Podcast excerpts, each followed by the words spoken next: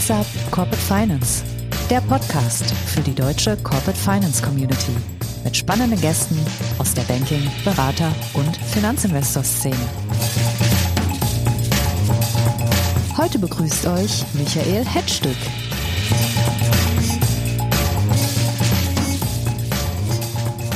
Herzlich willkommen bei unserem Podcast What's Up Corporate Finance. Ich bin Michael Hetzstück und ich bin heute euer Moderator. Letzte Woche hatten wir hier ja Thorsten Weber von Huli Loki zu Gast. Thorsten hat uns berichtet, wie die Debt Force im Leverage Finance Geschäft gerade an Boden gegenüber den Banken verlieren. Die Zinswende schmerzt da definitiv.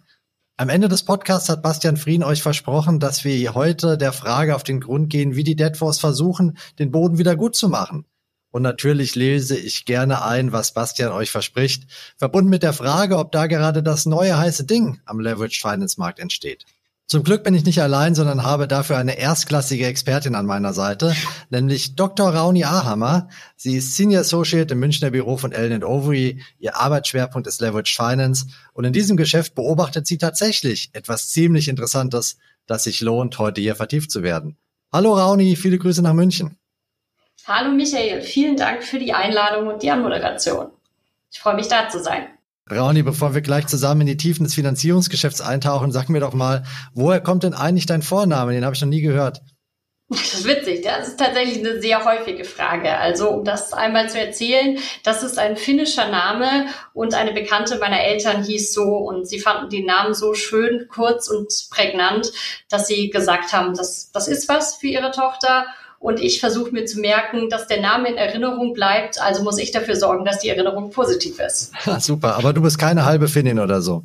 Nein, ich kann leider auch kein Finnisch. ja, das kann dir passieren, wenn du in Finnland irgendwo eincheckst oder so, dass sie direkt auf Finnisch auf dich einreden, ja, weil sie denken, du bist eine von ihnen. Ja, möglich, möglich. Cool. Äh, ja, mit Rauni hat man es definitiv leichter, sich zu differenzieren, als mit dem Vornamen Michael. Aber ähm, für unser Podcast natürlich super, weil du nicht nur über den Namen Wiedererkennungswert hast, sondern wahrscheinlich auch über das, was du uns heute hier erzählen wirst. Denn das ist super spannend. Ähm, wir haben hier letzte Woche gehört, dass der Marktanteil der Debt Fonds im deutschen Leverage Finance Markt, der früher mal 70, 80 Prozent war, inzwischen nur noch ungefähr 50 Prozent ist nach den Zahlen von Uli und Loki. Du bist ja auch sehr intensiv in diesem Geschäft unterwegs. Woran liegt das denn deiner Meinung nach? Ja, das, das ist eine gute Frage. Wir sehen das natürlich auch. Ich denke, das ist eine, eine Mischung aus verschiedenen Faktoren. Also zum einen hat sich natürlich das Zinsumfeld verändert. Da könnte man jetzt auf den ersten Blick sagen, na gut, aber das Zinsumfeld hat sich natürlich gleichermaßen für Debt Funds und für Banken verändert, sodass es nicht das einzige Element sein kann. Aber es macht das Thema Pricing und Finanzierungskosten insgesamt zu einem größeren Thema, als das in den letzten Jahren waren mit, mit Null Zinsen und die einen oder anderen, dem der Unterschied zwischen Zinssatz und Marge noch nicht mal bekannt war. Ähm, das hat sich jetzt geändert und Themen wie Interest Cover Ratio spielen bei der Finanzierung eine Rolle. Und wir merken, dass die Unternehmen mehr und mehr schauen, dass sie einen Finanzierungsmix hinkriegen, der ihnen die gewohnten Vorteile der Flexibilität von Private Debt, aber auch Vorteile, die die Banken bieten mit ähm, niedrigerem Pricing und vor allem der größeren Vielfalt an Produkten, die sie anbieten können, neben dem Turndown, den die Debt Funds ganz klassisch können. Das heißt, die Unitranches sind gar nicht mal so viel stärker teurer geworden als die Bankfinanzierung, äh, aber in absoluter Summe sind sie so hoch, dass sie sich oft nicht mehr darstellen lassen jetzt. So ist unsere Wahrnehmung. Es hat sich natürlich auch bei den Margen das eine oder andere getan, aber was ganz erheblich ins Gewicht fällt in der Gesamtschau ist einfach, dass jetzt wieder ein, ein echter vorhandener Euribor plus Marge dann zu hohen Gesamtkosten führen, ja. Das kann man sich ja gut ausrechnen. Wir haben Euribor, der kurz davor steht, die 4%-Marke zu knacken. Wenn man die Margen der Unit-Tranches dazu nimmt, dann landet man schnell mal im Bereich um die 10 Prozent äh, plus die sportlichen Arrangement-Fees. Jetzt hast du uns ja gesagt, dass man da gerade versucht, das Beste aus beiden Welten zu vereinen. Was ist denn das, was da durch die Hinzunahme einer Bank die Unit-Tranche vielleicht günstiger oder besser macht? Ja, also das, das Konzept, das wir da immer wieder sehen, sind eben sogenannte Super Senior Strukturen. Das bedeutet, also in erster Linie bedeutet Super Senior neben einer Senior-Tranche, dass es eine weitere Tranche gibt, die ähm, in der Erlösverteilung, wenn es zu einer Vollstreckung käme, bevorzugt ist und in der Regel auch eine kürzere Laufzeit hat. Dafür hat der Super Senior Länder weniger Mitspracherechte. Insgesamt ist das gemeinsam in einer Finanzierung kombiniert und ist ein Mittel, das im stärker werdenden Debt Fund Markt nach und nach hinzukam. Ganz früher, wenn wir nochmal zurückblicken auf klassische Bankenfinanzierung, da gab es natürlich auch schon die Notwendigkeit, einen RCF zu haben als Betriebsmittellinie oder mit der Möglichkeit, es als Garantielinie zu nutzen. Aber das hat ganz einfach die finanzierende Bank mitgestellt. Man hatte eine Bankenfinanzierung, bei der es einen Termloan gab und eine RCF-Ziehungsmöglichkeit im stärker werdenden Debt Fund Markt. Ähm, die Debt Funds sind primär, geben die Term Loans. Der Hintergrund hat da vor allem regulatorische Gründe, dass die meisten Debt Funds gar keine Banklizenz haben und demzufolge Betriebsmittellinien oder Bankkerngeschäftsprodukte wie auch Garantielinien gar nicht geben können. Da kam dann die Notwendigkeit auf, dass man ein Kombinationsprodukt findet. Den Termloan von einem Debt Fund und mit der zugehörigen Flexibilität und zusätzlich dazu eben als weiteres Produkt eine Bank, die da auf Super Senior Basis mit reinkommt. Das gab es ja früher auch schon, aber wenn ich dich richtig verstehe, ist jetzt so ein bisschen der Versuch, die Unitranche zu kombinieren mit einer Art RCF in einem einzigen Produkt. Stimmt das? Genau, so sind viele Super Senior Strukturen aufgebaut, dass man eine gemeinsame Dokumentation hat, bestehend aus einem Kreditvertrag und einem Intercreditor Agreement und da gibt es den Termloan, der in der Regel dann ganz überwiegend zumindest vom Debt Fund zur Verfügung gestellt wird. Und daneben gibt es einen RCF, den die Banken zur Verfügung stellen. Und dieser RCF kann in der Regel dann flexibel als Betriebsmittellinie genutzt werden, kann aber auch für Garantien oder FX-Geschäft genutzt werden, was eben für viele Unternehmen wichtiges Instrument ist, dass sie auch für ihren Betriebsbedarf brauchen und das Debt Funds eben nicht zur Verfügung stellen können. Also gerade auch in der LBO-Finanzierung, wenn ich eine Targetgruppe habe, die zum Beispiel eine ganz normale Bankenfinanzierung hat und die in ihrer vollen Bandbreite über Überziehungslinien, Kontokorrentlinien und ähm, Garantiegeschäft nutzt, kann ich jetzt als Sponsor im LBO nicht einfach hingehen und das durch eine Unitranche mit ausschließlich Term Debt ersetzen, weil es operativ fürs Unternehmen nicht in gleicher Weise funktioniert.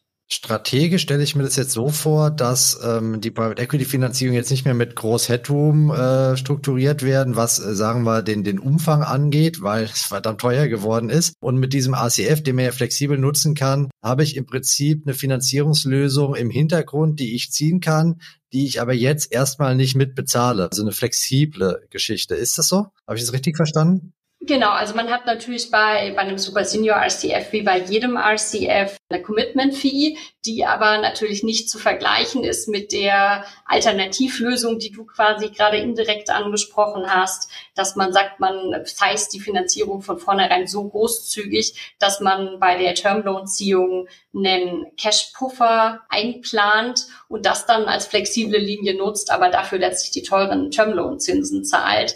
Das hat man mitunter gesehen in, in den letzten Jahren, wo die Zinsen einfach eine geringere Rolle gespielt haben.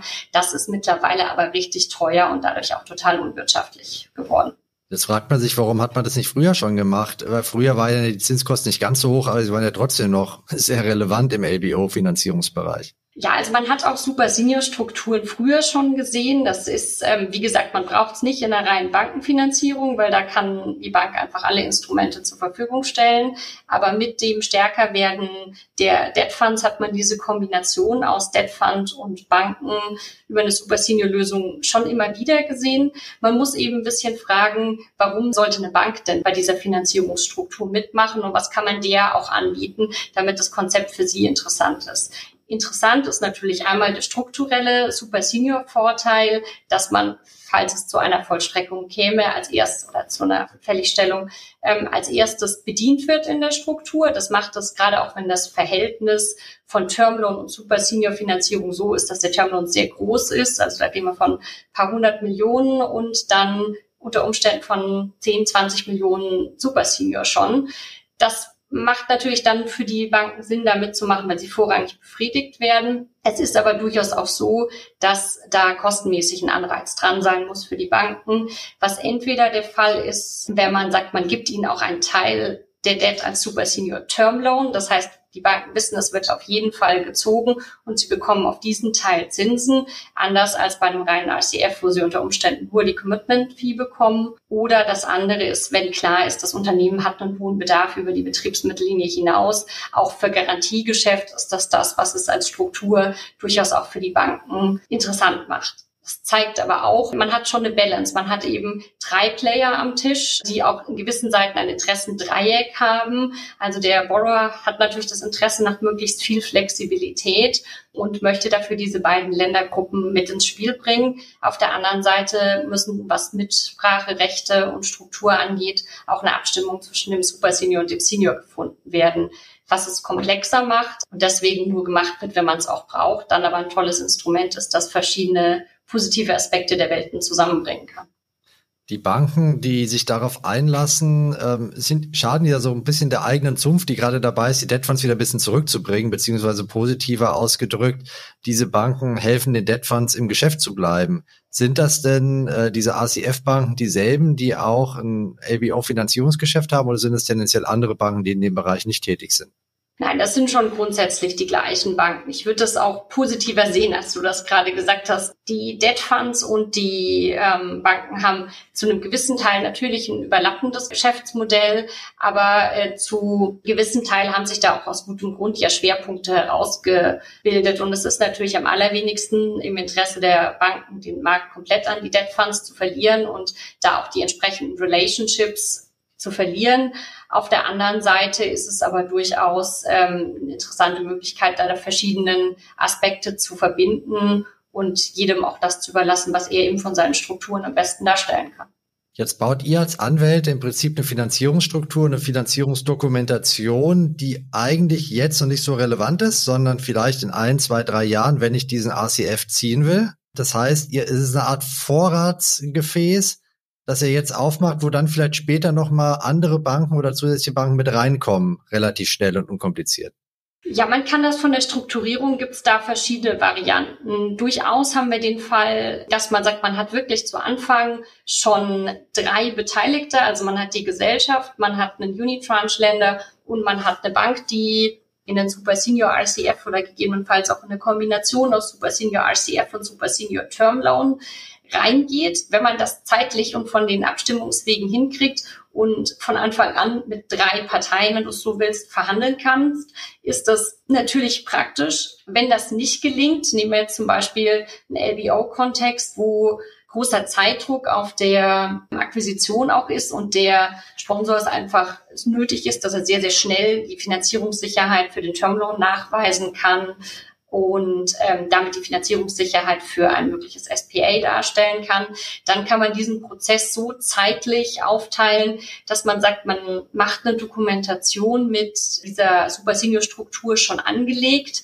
verhandelt die aber gewissermaßen zu zweit erstmal mit einem Senior-Länder alleine und lässt den Super Senior leer, als leere sozusagen Vorratshülle und ähm, hat dann den Vorteil, dass man sehr schnell eine Finanzierungszusage für den Termloan hat, was das ist, wo der Verkäufer natürlich auch drauf schaut, weil es seinen Kaufpreis am Ende finanziert und dann in einem nachgelagerten Prozess gegebenenfalls auch schon mit bestehenden Relationship-Banken des Targets, die es ja häufig gibt, ähm, schauen kann, dass man diesen Super Senior going forward, um die operativen Bedürfnisse der Gesellschaft zu adressieren, dann aufsetzen kann macht es ein bisschen tricky natürlich upfront, weil du kannst dir vorstellen, wir haben drei Parteien und davon sitzen nur zwei am Tisch. Man muss viele Strukturen dann schon mitdenken und natürlich auch schauen, dass der Senior sich auf eine Gesamtstruktur einlässt, äh, wo man davon ausgeht, sie entspricht dem Markt und man findet auch wirklich einen Super Senior, der in diese leere Hülle dann reinzeichnet.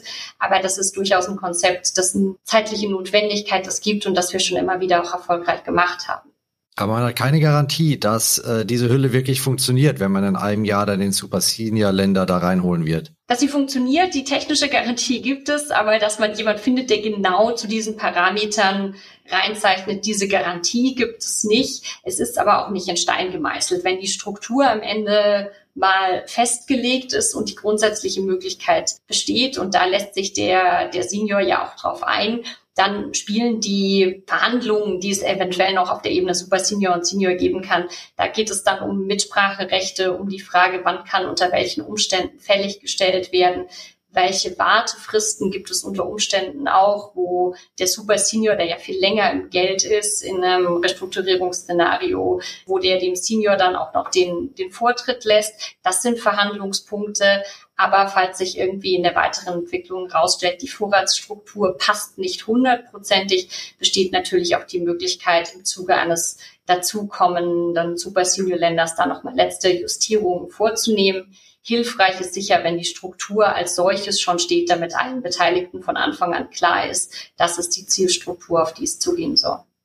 Du hast erzählt, dass das früher nur sehr selten gemacht wurde und jetzt seit ein paar Quartalen immer häufiger gemacht wird. Gibt es denn schon Erfahrungswerte, ob diese Standards, die ihr vor ein paar Quartalen vorstrukturiert habt, dass die jetzt schon mit ACFs gefüllt werden und das Ganze relativ problemlos über die Bühne geht? Ja, die gibt es durchaus. Also ich würde sagen, es gibt so eine Range von Dingen, äh, die da verhandelt werden zwischen Super Senior und Senior Ländern und wo natürlich auch die Gesellschaft ihre Interessen im Dreieck hat, dass sie natürlich, dass man einen Unterschied braucht die Zustimmung von einer Ländergruppe oder von zwei Ländergruppen, dass man da eben einen guten Mix findet, wie die Zustimmung und Rechte untereinander verteilt sind. Aber im Wesentlichen drehen sich die Diskussionen da um bestimmte Elemente der Zustimmung, zum Beispiel im Zusammenhang mit Freigabe von Garantien oder Sicherheiten und Flexibilität bei Akquisitionen.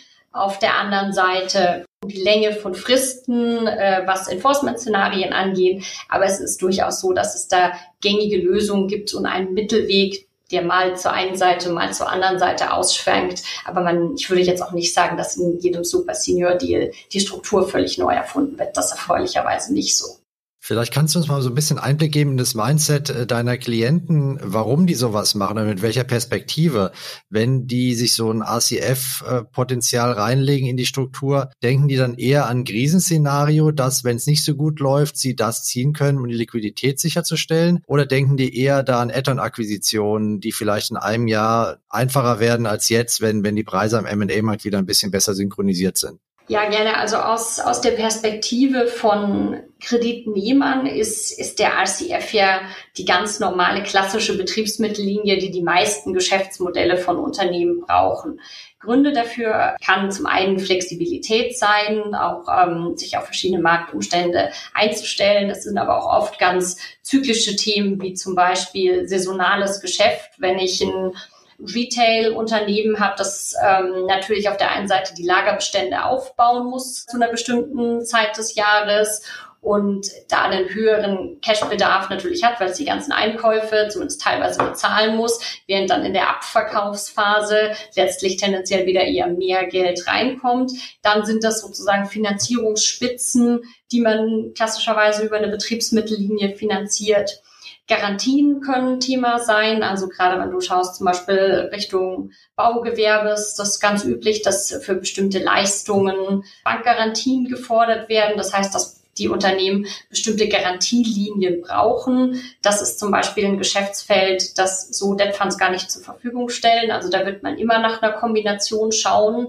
Gerade wenn man auf der einen Seite die Stärke von Debt Funds will, was die Flexibilität für Akquisitionen angeht und auf der anderen Seite aber auch einfach einen operativen Bedarf für eine, für eine RCF-Linie mit ihren Möglichkeiten hat für eine reine Akquisitionslinie, um da vielleicht nochmal auf deine Frage zurückzukommen, für eine reine Akquisitionslinie ist der RCF in aller Regel nicht gemacht. Und das ist auch was, wo Banken tendenziell eher zurückhaltend sind. Also man sieht regelmäßig schon großzügig bemessene ähm, RCFs, wo Akquisitionen auch nicht vollständig ausgeschlossen sind, gerade wenn ein Teil der Akquisition ähm, darüber finanziert werden soll oder das als Puffer dafür ziehen soll, dienen soll als reine Akquisitionslinie und Hunting-Line und wirklich mit einer Committed-Linie in einen Akquisitions- oder Bieterprozess auch reinzugehen, ist ein RCF eigentlich nicht das übliche Mittel, sondern da schaut man ja dann auch wieder perspektivisch auf eine Termloan-Ziehung und würde sich eher, wenn man sehr stark und sicher haben will,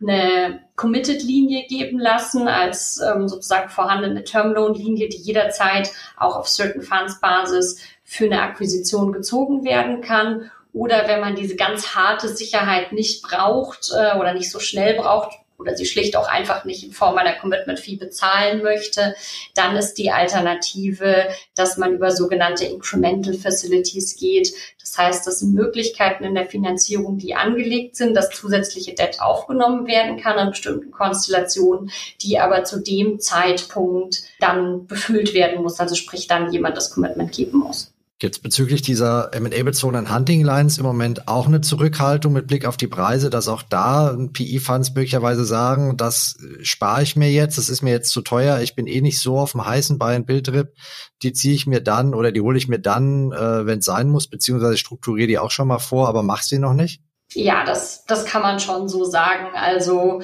da für eine Linie, von der noch nicht mal konkret bekannt ist, wann man sie brauchen wird, jetzt die Commitment-Fee zu bezahlen, das merkt man, da ist schon eine größere Zurückhaltung und ähm, auch da wieder Spiegelung in den M&A-Prozessen, die sind ja insgesamt vor dem, gerade vor dem Hintergrund Finanzierungsthemen und allgemeinen Marktumfeld, äh, sind die ja ein klein wenig weniger schnelllebig geworden, als das auch in den vergangenen Jahren war.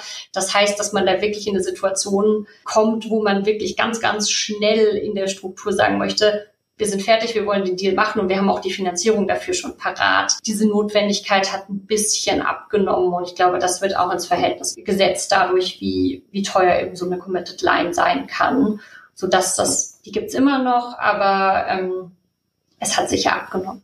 Also die neu entdeckte Langsamkeit bei M&A-Prozessen, die sorgt dafür, dass man sich bei den Hunting Lines ein paar, äh, paar Fees sparen kann, tatsächlich?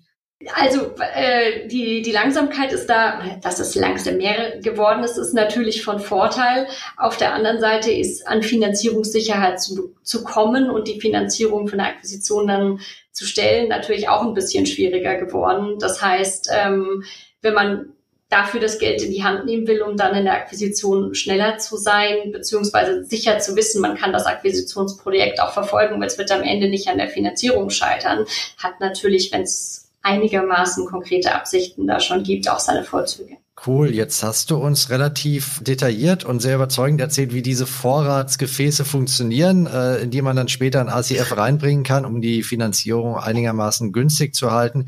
Jetzt würde mich natürlich deine Einordnung interessieren. Dieser Trend, den wir jetzt sehen am Finanzierungsmarkt. Ist das deiner Meinung nach nur eine Behelfsbrücke, die in ein paar Quartalen auch wieder dann eingerissen wird, wenn es vielleicht wieder ein bisschen günstiger geworden ist? Oder sehen wir hier wirklich eine Weiterentwicklung, eine Neuerung im Leverage Finance Markt, vielleicht sogar wie damals, als die Unitranches kamen oder die First-In, First-Out-Lösung? Ja, also ich denke, ähm, es ist ein Konzept, das gerade vielleicht etwas nachgefragt ist, als es auch schon der Fall war. Aber es ist definitiv ein Konzept, das solange es Unitranches gibt und solange die regulatorischen Vorgaben für, für die Debt Funds so sind, wie sie aktuell sind, dass sie eben vor allem bei allem, was klassische Bankprodukte wie die Betriebsmittellinie oder Garantiegeschäft angeht, dass sie das einfach nicht in gleicher Ver Form zur Verfügung stellen können. Solange wir diesen, diesen Mix haben zwischen Unitranche-Providern und klassischen Banken, ist, sind die Super Senior-Strukturen aus meiner Sicht das Mittel der Wahl, um das zu kombinieren und im aktuellen Spannungsfeld aus Flexibilität, Pricing und Finanzierungssicherheit ein Instrument, das relevant bleiben wird. Also eher eine Ausoptimierung, die jetzt im aktuellen Umfeld ein bisschen an Dynamik gewinnt. Ja, so kann man das, glaube ich, zusammenfassen. Okay. Also, um den Titel unserer Sendung zu referenzieren, nicht das neue heiße Ding am Leverage Finance Markt, aber vielleicht ein heißes Dingchen. genau so. Klasse, Rauni. Ich danke dir, dass du uns da aufgeschlaut hast, was diesen Trend angeht. Ich glaube, wir haben alles gegeben, um Bastians Versprechen einzulösen, äh, unseren Zuschauern Einblick zu geben, was sich da gerade tut in Sachen Strukturierung bei äh, Leverage Finance. Ich hoffe, er ist zufrieden, sonst muss ich nachher die Kaffeemaschine entkalken hier bei uns im Büro. Du hast aber auf jeden Fall geliefert, Rauni. Das heißt, du musst nicht an die Kaffeemaschine. Und dafür bedanke ich mich bei dir ganz herzlich. Ganz herzlichen Dank, Michael. Und natürlich danke ich euch da draußen auch allen fürs Reinhören, dafür, dass ihr uns eure Zeit geschenkt habt. Bleibt uns gewogen, genießt euer Wochenende und bis bald wieder bei WhatsApp Corporate Finance. Das sagen heute euer Michael und eure Rauni.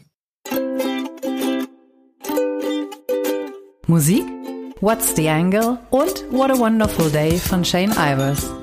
www.silvermansound.com